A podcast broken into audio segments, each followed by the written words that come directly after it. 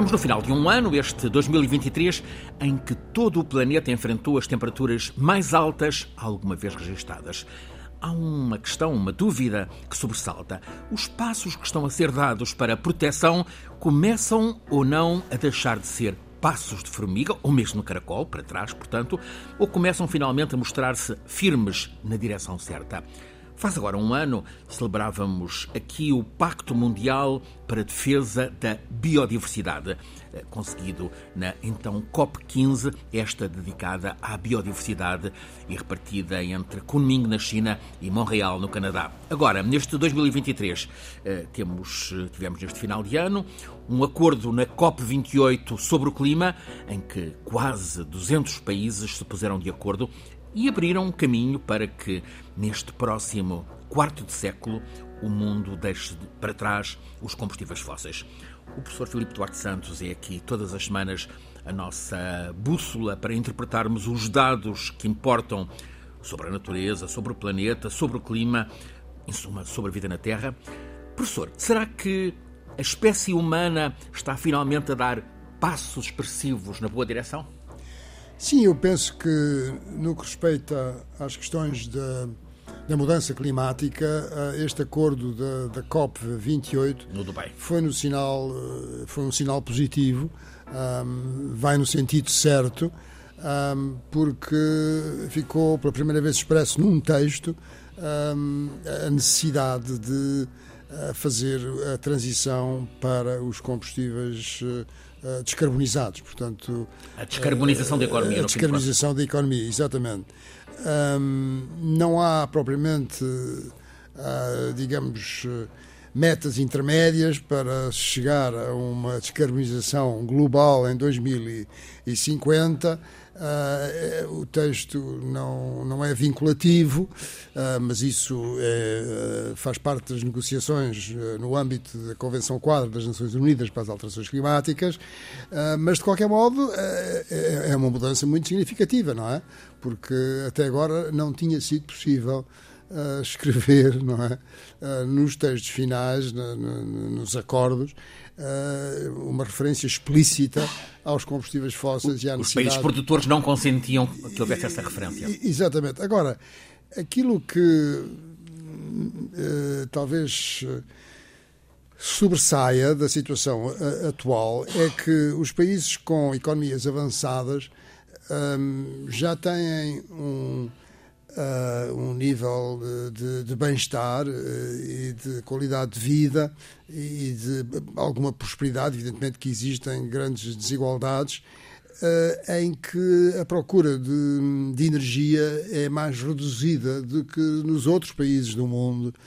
se quisermos utilizar a expressão muito frequente no, no, no sul global, em que essa procura é realmente muito acentuada. E o problema é que uh, qual é, quais são as formas de energia que estão disponíveis para, essa, para satisfazer essa procura. Bom, uh, as energias renováveis uh, necessitam de um investimento inicial uh, significativo, exatamente, enquanto que os combustíveis fósseis, em especial o, o, petróleo, o gás natural e também o carvão, são ainda abundantes em, em, vários países, de maneira que é aí que, penso eu, uh, se vão uh, determinar, uh, se vai determinar a evolução desta, desta problemática à escala mundial. Tenho na memória que o Acordo de Paris também era relativamente omisso em relação a, a, a datas, a compromissos com uh, fases de, de, mudança de etapa. Uh, é uma estrutura semelhante uh, a esta do Dubai? sim, não, não há metas não é intermédias, é com, como a União Europeia tem tem estabelecido, que é o caso de 2030, e, e aí, ah, ah, no caso da União Europeia e no caso da meta de 2030, um, enfim, vem a talho foi-se mencionar que um, o objetivo é que até essa data haja uma redução de 55%. Foi feita uma avaliação recente, 55% das emissões relativamente a 1990 que é o ano de referência que a União Europeia utiliza, não estamos, não estamos o, o conjunto dos 27 países não estão, uh, digamos, uh, no caminho que permita chegar a 55%, mas por volta de 50% a 51%, o que é muitíssimo bom. E, e salientar que, uh, no que respeita à geração de energia elétrica, Portugal, a partir de fontes renováveis, Portugal está muitíssimo bem colocado. Portugal é o quarto país, uh, em 2021, um, o, a percentagem de uh, geração de energia elétrica renovável foi de 76,2% na Áustria, na Suécia 75,7%, na Dinamarca 62,6% e em quarto lugar Portugal com 58,4%. Portanto, é realmente um valor muito, muitíssimo bom, mas, de qualquer modo, é preciso ter presente as outras formas de energia que não são a energia elétrica, não é? Portanto, uh, os combustíveis líquidos, não é? A dependência no gás óleo e na, na gasolina, que ainda é muito significativa e, portanto, o objetivo é atingir uma percentagem de renováveis, agora todas as energias, todas as formas de energia na União Europeia, de 39,2% em 2030 e em 2022 é de 22,5%. Portanto, cá está uma meta intermédia, para depois atingir a neutralidade carbónica em 2050, mas de qualquer modo ainda é um esforço muito grande, ainda é um desafio muito grande passar dos 22,5% em 2022, de, incluindo todas as formas de energia, Uh, portanto, 22,5% renováveis para 39,2% é renováveis. é quase dobrar. Uh, é, é, é, exatamente, é, é, quase dobrar. Portanto, é realmente um esforço muito grande. Mesmo assim, a Europa, o conjunto da União Europeia, é uh, destacado como líder mundial. Sim, sim, sem dúvidas nenhumas, sem dúvidas nenhumas. Depois, há outro aspecto que também é, é importante mencionar e que tem a ver com a conjuntura a geopolítica mundial eh, e que. Não é favorece nada. Não favorece nada, porque uh, a questão da, da, da guerra da, na, na, Ucrânia, evidentemente que aumentou os preços da energia, em particular do petróleo, do gás natural, mas também do carvão. E como é que os países reagiram? Bom, reagiram aumentando os subsídios aos combustíveis fósseis, no sentido de diminuírem uh, o preço desses combustíveis e o, o aumento de, de, desses subsídios foi uh, realmente enorme, não é? Desde uh, de 2021 para 2022 uh, houve um, um aumento brutal dos subsídios à escala global de 107% de 50, 531 milhões de milhões, milhares de milhões, perdão, milhares de milhões de dólares em 2021 para 1.097 milhares de milhões de dólares claro. em 22. Portanto, Estamos a falar de um mercado muito sensível. Agora mesmo, nesta última semana, o, petróleo, o preço do petróleo subiu em média 9%, em consequência de uma crise local no estreito de Bab el-Mandeb, a entrar na porta do, do, Mar Vermelho, em consequência dos ataques UTIs eh, a petroleiros eh, que entram no Golfo. Exatamente. Portanto, as notícias são boas, mas a realidade com que nós estamos confrontados todos os dias é de que o petróleo e o gás natural e também o carvão, enfim, enfim, em menos escala, mas também eh, continua a ter uma, uma relevância enorme, não é? Porque a nossa civilização uh, depende imenso, uh, é fundamental, é essencial, é crítico uh, a energia, não é? E, no novo ano, há a COP, COP29 no Azerbaijão e depois, então, Amazónia, a COP30 no Brasil, regresso ao espírito 92. Mas o Brasil é contraditório, porque uh, ao mesmo tempo que, que, que desfralda as bandeiras uh, do ativismo climático, uh, também continua a fazer leilões para a exploração de petróleo. Exatamente. É, é o caso de. Um, isto, a história é de que a ExxonMobil, que é uma das maiores. Penso que é a maior Sim, petrolífera mundial um, em 2015 fez, uh, uh, descobriu, devido às explorações que fez, uh, naquela zona da Guiana uhum. e da foz do, do, do Amazonas, Nordeste do Brasil. fez explorações de jazigos e encontrou reservas muito grandes de, de petróleo. E, e, portanto, aí está, quer dizer, uh, continua a ter um valor enorme, não é? E, e, e inclusive... E o Brasil deixa-se ir, apesar do, apesar do discurso Exatamente, exatamente. De maneira que essa, essa compatibilização uh, não, não está a ser feita, não é? Quer dizer, o, esse discurso de de, da ligação entre a intensidade energética, não é? Quer dizer, a eficiência energética é um percurso que está a fazer em certos países, mas não é um percurso que seja, digamos, uh, infelizmente, central, primordial.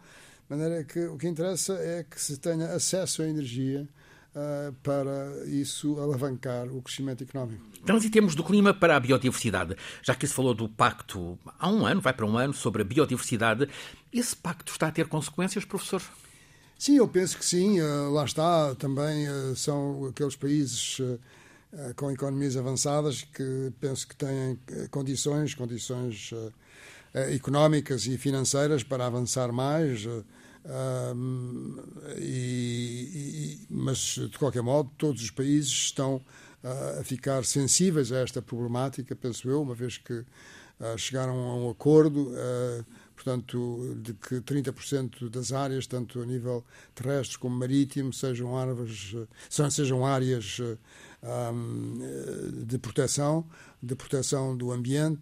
E, e, é muito importante termos presente que a questão da biodiversidade é, é, essencial para os serviços dos ecossistemas eh, e nós dependemos dos serviços dos ecossistemas. Hoje em dia não temos uma relação tão direta como no passado, no passado remoto, uh, ou ainda, enfim, que se pode observar em certas tribos, não é? em certas zonas do, do, mundo menos em que, digamos, a nossa eh, as atividades eh, económicas e comerciais e as, as mudanças sociais não, não, não foram introduzidas. Portanto, eh, não temos essa relação direta. Mas apesar de não termos essa relação direta com a natureza, no, no, dia a dia, digamos assim, não dependermos da natureza para, a nossa, para o nosso bem-estar, porque, enfim, temos acesso nas grandes superfícies, nos supermercados, a todos os produtos, aquilo que quisermos, temos água corrente nas nossas casas, ah, temos, enfim, tudo isso ah, acessível. Temos uma enorme dependência nos, nos serviços dos ecossistemas. Um, e isso torna-se aparente, por exemplo, quando temos grandes incêndios florestais, em que uh, um, por consequência desses incêndios, por exemplo, um, um projeto bastante interessante que, uh, que chegou ao fim há, há, pouco tempo, chamado Frisco, uh, financiado uh, em Portugal pela Fundação para a Ciência e Tecnologia e que estudava o efeito dos incêndios florestais um, sobre um, as áreas que são uh, atingidas por um incêndio florestal e, portanto, uh, ficam com cinzas. E quando essas áreas são em encostas, próximos de, encostas próximas de barragens, uh, de onde se utiliza a água para consumo humano, há toxinas é, que são arrastadas pelas chuvas uh, que, que vêm depois do incêndio e contaminam a água das barragens. E, portanto, aí está. Uh, não é? Quer dizer, é, é, é, as, as, florestas são uh, um, muito importantes para o ciclo da água, para manter a biodiversidade, para o ciclo do carbono e também para o oxigênio, enfim, mas noutra escala mas sobretudo para o carbono e para a água e, e também para a fertilidade dos solos. Mas o facto é que com os incêndios florestais, não é? Com, Uh, porque o incêndio florestal também depende da atividade humana, não é? Quer dizer, é uma intervenção humana, as ignições muitas vezes são por causas humanas, uh, e, e, portanto, essa nossa relação com a natureza aí assim também está muito quebrada, é? Uh, portanto, eu penso que os acordos que se chegaram em termos de das conferências sobre a biodiversidade foram muito importantes. Há muito percurso a, a fazer, mas uh, também, eh, enfim, não tão rapidamente quanto seria desejável, uh, esse percurso está a consciencializar mais a população humana em muitos países de que é necessário respeitar a natureza, uh, contribuir para, para a sua conservação, proteger as, as espécies, enfim, ter comportamentos amigáveis eh, no que respeita a esses aspectos da biodiversidade. Este ano 2023 também nos traz um, uh, um outro acordo, uh, aparentemente um progresso. A ONU conseguiu fazer aprovar as bases para a criação de reservas marinhas em águas internacionais. É outra boa notícia, professor. Sim, sem dúvidas. Uh, foi algo muito discutido durante muitos anos, mas que finalmente conseguiu-se chegar a, a um acordo eram espaços que não estavam, digamos que, regulamentados, cujo uso não estava regulamentado, a pesca era uh, inteiramente livre uh, e hoje em dia isso já é objeto de foi objeto de uma negociação durante muitos anos e hoje em dia já existe uh, um acordo.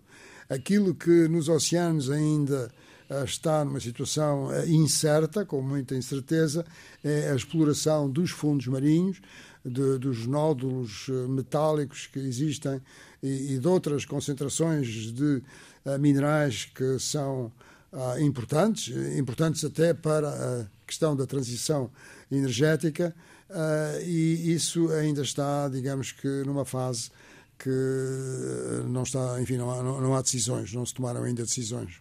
Em Portugal, tivemos este ano outra vez os incêndios, sobretudo aquele mais desgastante no sudoeste, na região de Odmira. Será a nossa sina, professor, fogos rurais uh, sérios todos os anos? Bom, eu penso que uh, nos, últimos, uh, nos últimos 16 anos a média de área um, um, que ardeu em incêndios florestais e rurais em termos eh, de percentagem da área total do, Portugal continental, foi muito elevada comparada com outros países, foi cerca de 1% nos últimos 16 anos. Eh, o país a seguir é a Grécia com 0,33%. Mas nos últimos seis anos houve progressos muito significativos uh, e essa, essa área decresceu de uma forma bastante uh, forte. Portanto, isso são notícias positivas. Porquê? Porque, um, quer dizer, porque é que se conseguiu este resultado? Porque se deu muito mais atenção à prevenção, à prevenção uh, dos incêndios uh, florestais e rurais, porque há mais conhecimento. a AGIF, a Agência para a gestão dos incêndios, gestão florestais, dos incêndios florestais tem feito um trabalho na minha opinião, muito bom, tem procurado uh, internacionalizar uh, este tema, uh, o tema de combater, de, de, de, de, prevenir e combater os incêndios florestais em Portugal, tem organizado várias conferências. Tivemos aqui Tiago Oliveira, exatamente, mais, uma vez, exatamente, que, que, que, tem feito um, um, trabalho muito bom. Evidentemente que é necessário que uh, aqueles que fazem a prevenção e aqueles que fazem propriamente o combate tenham formações específicas. Uh, depois é preciso ter atenção também àquilo que são as, uh, a proteção das áreas urbanas, que tem sido muito bem sucedida nos últimos anos, mas também é necessário proteger as áreas que não são urbanas e, em particular, as áreas, as áreas protegidas. Portanto, isso aí é um, é um desafio que, enfim, ainda está para, para se conseguir, uh, enfim, ter resultados eh, mais significativos. Ainda em Portugal também voltamos a estar confrontados com os efeitos da seca e, neste caso, também, sobretudo a Sul. O que é que falta fazer, professor? Bom, isso é um problema que, uh, de facto, um, Uh, penso que é preocupante, é preocupante não só para o setor da agricultura, mas também para o setor do turismo. O facto é que uh, as barragens do Algarve, no dia 11 de dezembro de, deste ano, de acordo com dados da Agência Portuguesa do Ambiente, essas barragens têm uma capacidade máxima de 400 446 hectómetros cúbicos uh, estavam no dia 11 de dezembro com uma capacidade de 115 uh, e, portanto, isto representa 26% da sua capacidade, o que é um valor uh, muito baixo para o mês de dezembro, não é? Meados de dezembro. Um, em que, quando nós sabemos que estamos num clima mediterrâneo, em que chove, sobretudo nos meses de inverno, uh, enfim, uh, outono e primavera também, mas depois temos longos períodos no verão sem, sem precipitação, exceto a precipitação que resulta de, de, de, de fenómenos convectivos, ou seja, de trovoadas locais. Um, E esta diminuição da capacidade da capacidade, perdão, esta diminuição das reservas de água nas barragens, eh, estou a falar agora no caso do Algarve, ehm, esta, houve uma diminuição este ano relativamente ao ano passado. Quer dizer, este ano estamos a 26%, mas estamos mais baixo que o ano passado. Quer dizer, o ano passado estávamos com um valor mais alto. Uh, e outra coisa que se, que se passou foi que uh, enorme disparidade de precipitação entre o norte e o sul. no norte do país, a precipitação atingiu valores recordes para, para, o, para o mês de outubro, o, o que é, enfim, de certo modo surpreendente.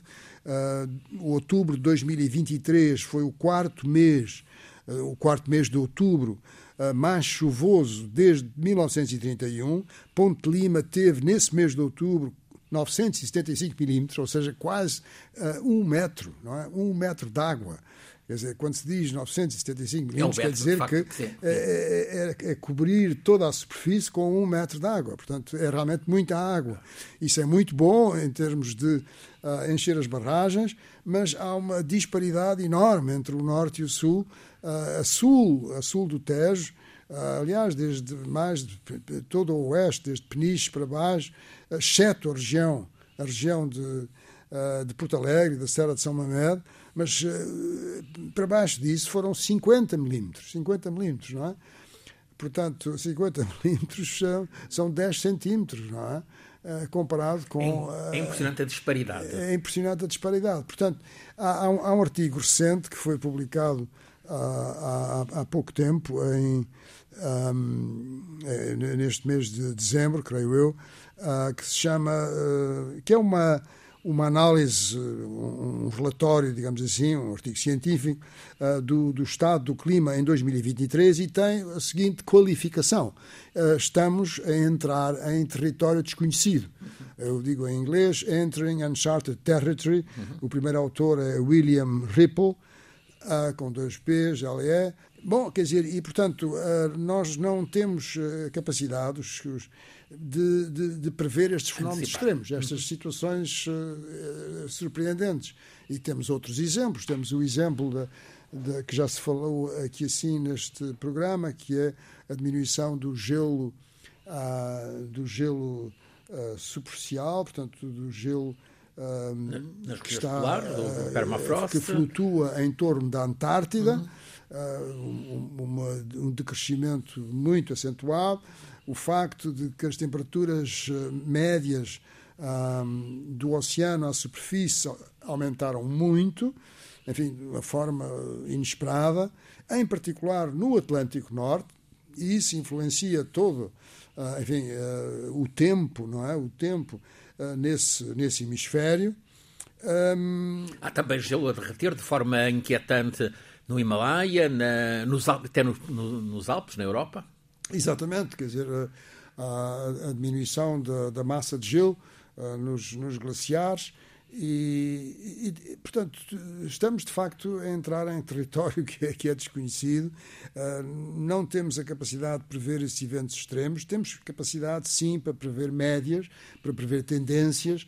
Uh, e, e, o dever de tomar providências. Uh, e, e, tomar providências, evidentemente, e, dar mais atenção, sobretudo, uh, enfim, foi, foi, começamos por a conversa sobre, sobre a questão de, de, das deficiências hídricas atuais, neste momento, no sul do país, não é só o Algarve, é também o sul, o oeste do Alentejo, a região de Mira, vem todo o Alentejo, a necessidade de haver adaptação de haver adaptação uh, a um clima mais quente e mais seco, de criar resiliência uh, e, e, também de encontrar novas disponibilidades de água, portanto, uh, ter a capacidade para decidir.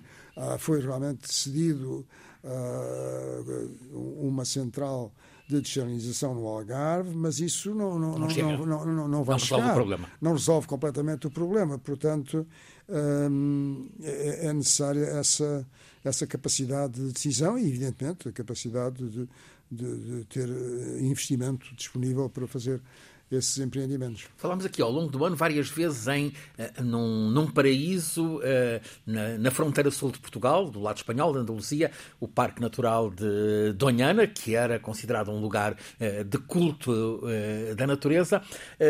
Agora mesmo, o, a, UICN, a União Internacional para a Conservação da Natureza, acaba de retirar Donhana uh, da lista verde do, do, património natural embora neste caso por, por deficiências, por erros uh, na gestão. É preocupante esta degradação, é triste esta degradação do Parque de Donhana? Sim, eu penso que é, é realmente o sinal de que esta mudança climática, estas alterações climáticas estão a afetar a biodiversidade de uma forma muito, uh, muito pronunciada. Não, não, não é só na Península Ibérica, não é só no sul da Europa, é também em, em, em África, também em muitas outras regiões do, do, do mundo. Mas uh, eu diria que, apesar de tudo, uh, em relação a, ao Parque de Donana, em, em Espanha, uh, tem havido enfim, tensão entre os agricultores que têm. Acham que a água dá para tudo. Dá, dá para tudo e, e, fazem furos, e, e esses furos depois inviabilizam essas zonas úmidas não é? à superfície. Um, mas, apesar de tudo, eu penso que o governo espanhol tem, tido, tem feito um esforço no sentido de. tem investido no sentido de uh, travar essas, essas explorações uh, agrícolas uh, insustentáveis para aquela região dos, um, dos agricultores Filipe Duarte Santos, professor catedrático da Faculdade de Ciências da Universidade de Lisboa, conduz-nos sempre neste programa, A Escala do Clima. É uma parceria entre a Escola Superior de Comunicação Social e a Antena 1 da Rádio Pública RTP. Este é um programa feito por Alice Vilaça, Nuno Portugal, por mim, Francisco Sena Santos, sempre pelo professor Filipe Duarte Santos, nosso consultor científico. Cada episódio disponível às quartas-feiras.